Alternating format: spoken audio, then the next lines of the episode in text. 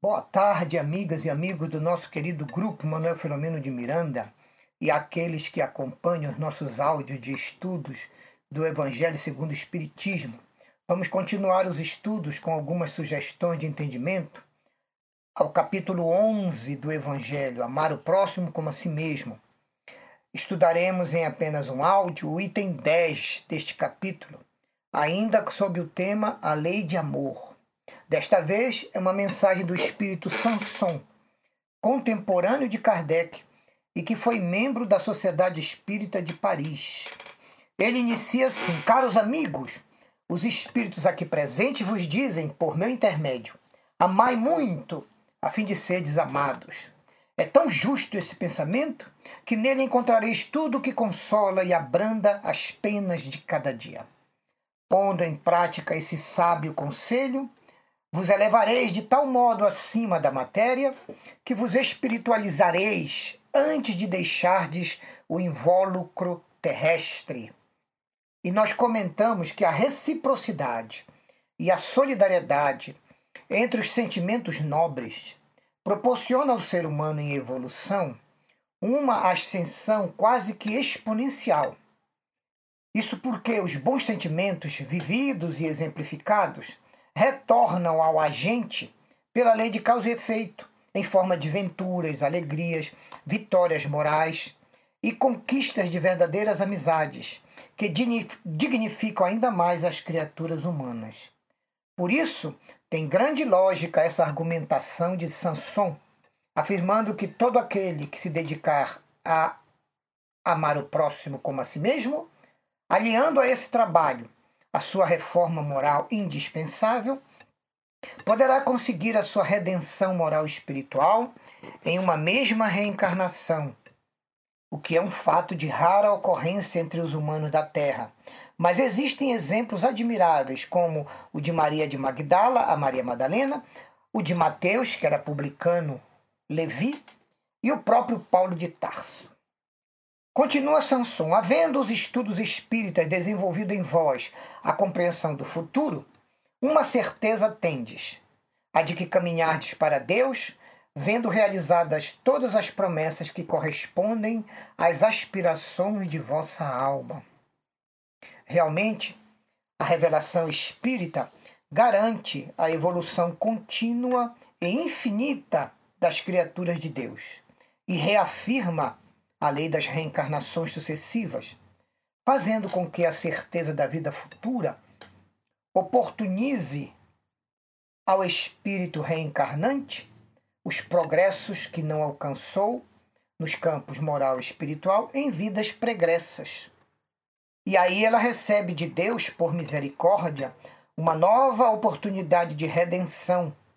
E todos nós somos abençoados por essa lei maravilhosa de Deus.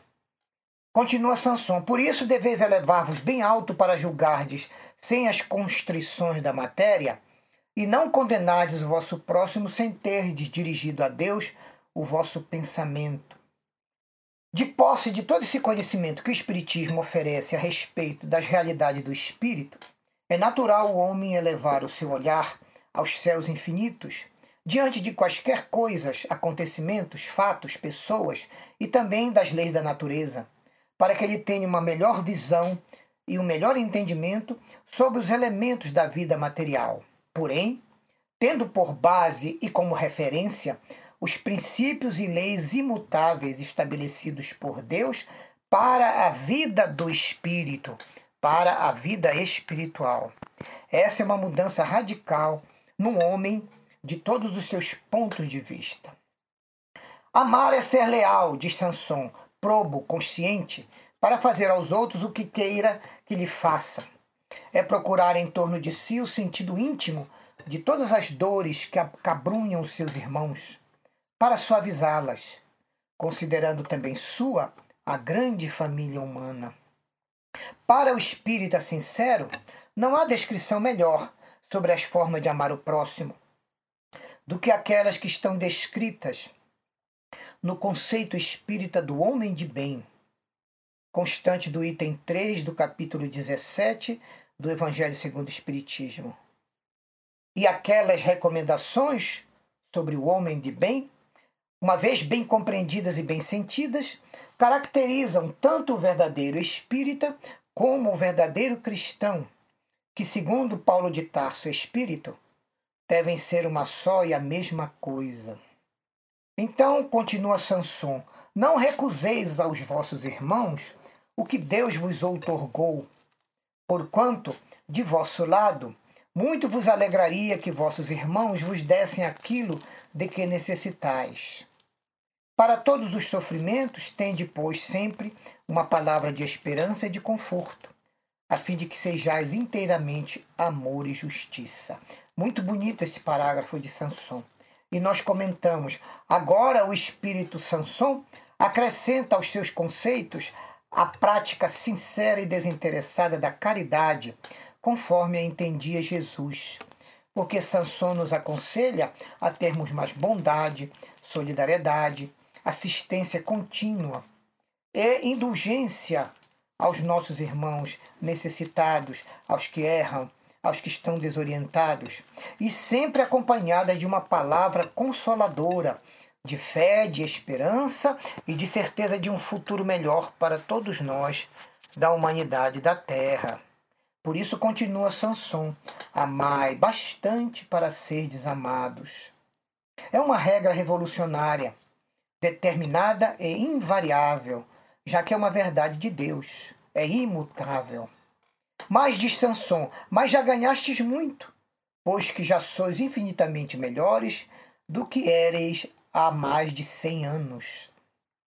Essa certeza que Sanson nos demonstra da nossa evolução intelecto, moral e espiritual, sempre contínua e infinita, dá a nós uma certa tranquilidade às nossas almas encarnadas, que ainda encontram dificuldades em diminuir em seus corações o forte predomínio do orgulho, do egoísmo e da vaidade, que são as imperfeições morais que dão origem a todas as outras paixões, defeitos e vícios, que tanto têm atrasado a nossa marcha evolutiva normal.